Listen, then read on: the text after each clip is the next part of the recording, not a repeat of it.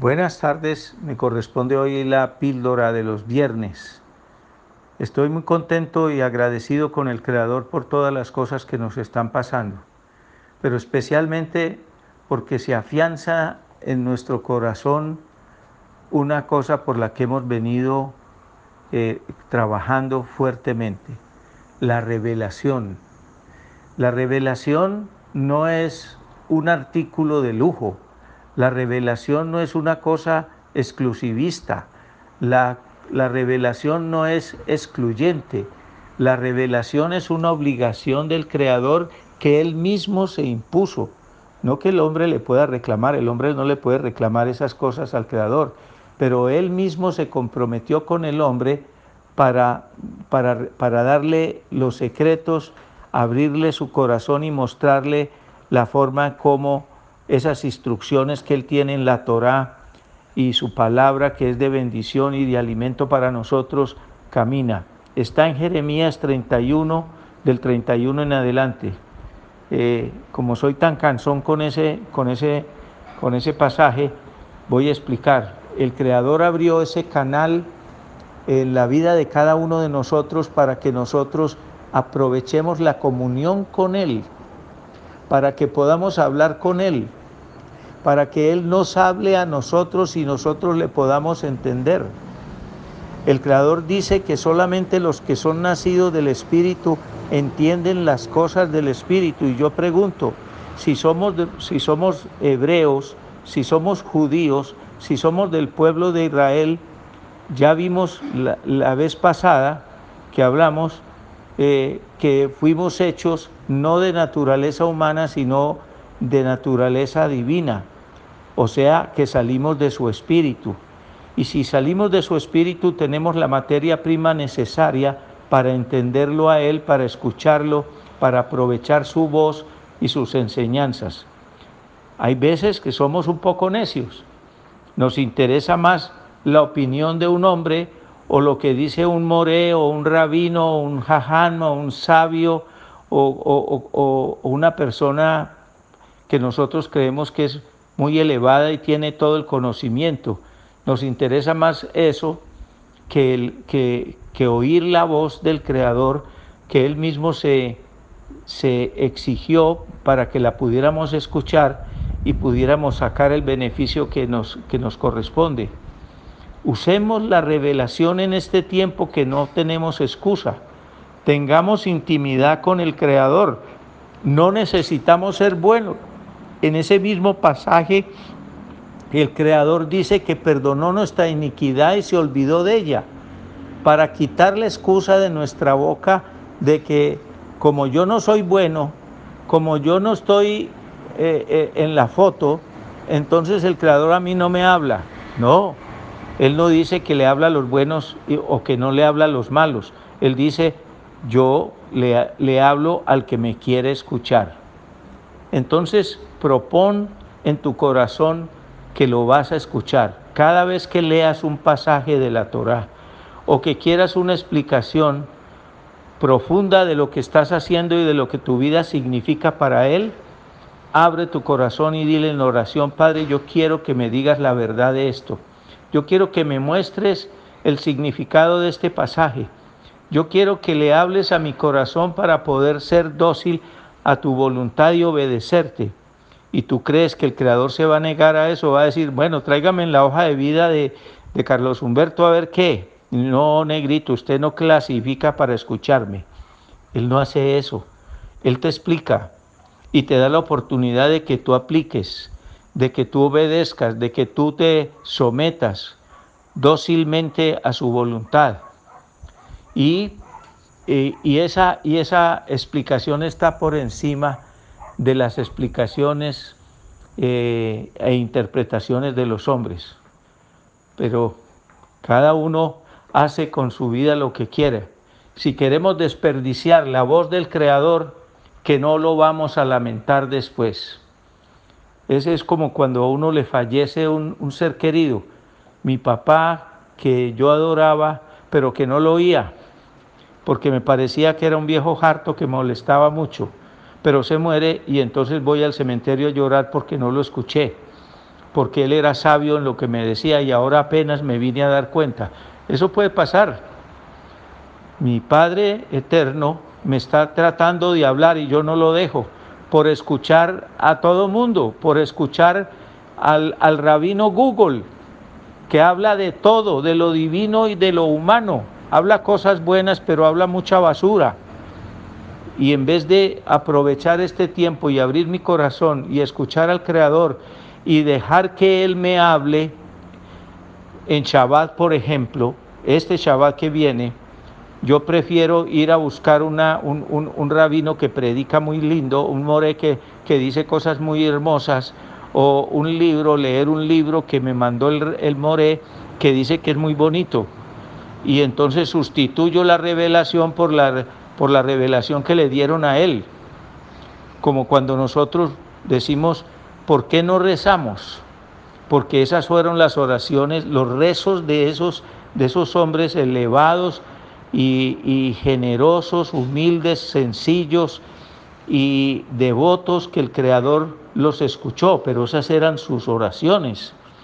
Pues yo no puedo como un loro empezar a oír, a, rezar las mismas oraciones que hizo otro, sabiendo que yo tengo la posibilidad de hacer las mías propias, de que yo le tengo que hablar como padre, como amigo, como mi esposo, como mi redentor, como mi creador. Saco de mi corazón lo que tengo para que Él me escuche, así como Él saca de su espíritu lo que tiene para que yo lo escuche. Es una cuestión de correspondencia entre los dos. Entonces les dejo esa inquietud hoy para que sepamos atender eh, la revelación, para que podamos entenderlas para allá, para que podamos hablar con Él. Si ahora tenemos todo el tiempo del mundo, nadie está ocupado. Estamos tratando de buscar oficio en la casa para no eh, aburrirnos. Pues eh, aquí tienes el mejor de los oficios. Abre hoy, hoy en este Shabbat, en este momento, el canal de la revelación. Dile al Padre que tú lo quieres escuchar para que Él encienda ese altavoz que hay en tu corazón y puedas oír su voz y puedas tener comunión con Él no te quejes de que no lo escuchas, no te quejes de que estás lejos de la revelación y que por eso necesitas que alguien te explique, que cuando lees no entiendes. ¿Cómo vas a entender si tienes la cabeza puesta en, en posibles interpretaciones de hombres? ¿O estás remitiéndote a lo que dijo un sabio o a lo que dijo el rabino o el que dijo el pastor o, lo que dijo el líder o el guía o el more o, X o Y persona. No desprecies al Creador. Estás ofendiendo el, el ofrecimiento en su corazón y su espíritu y su generosidad.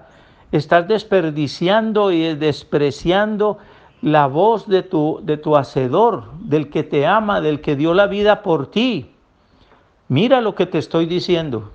Te estoy hablando con sinceridad, porque, porque la, la revelación no es, como dije al principio, un artículo de lujo. Para unos y para los otros no. Es para todos, para el que quiera voluntariamente y con humildad, sin soberbia y sin sobradez, escuchar la voz del Creador.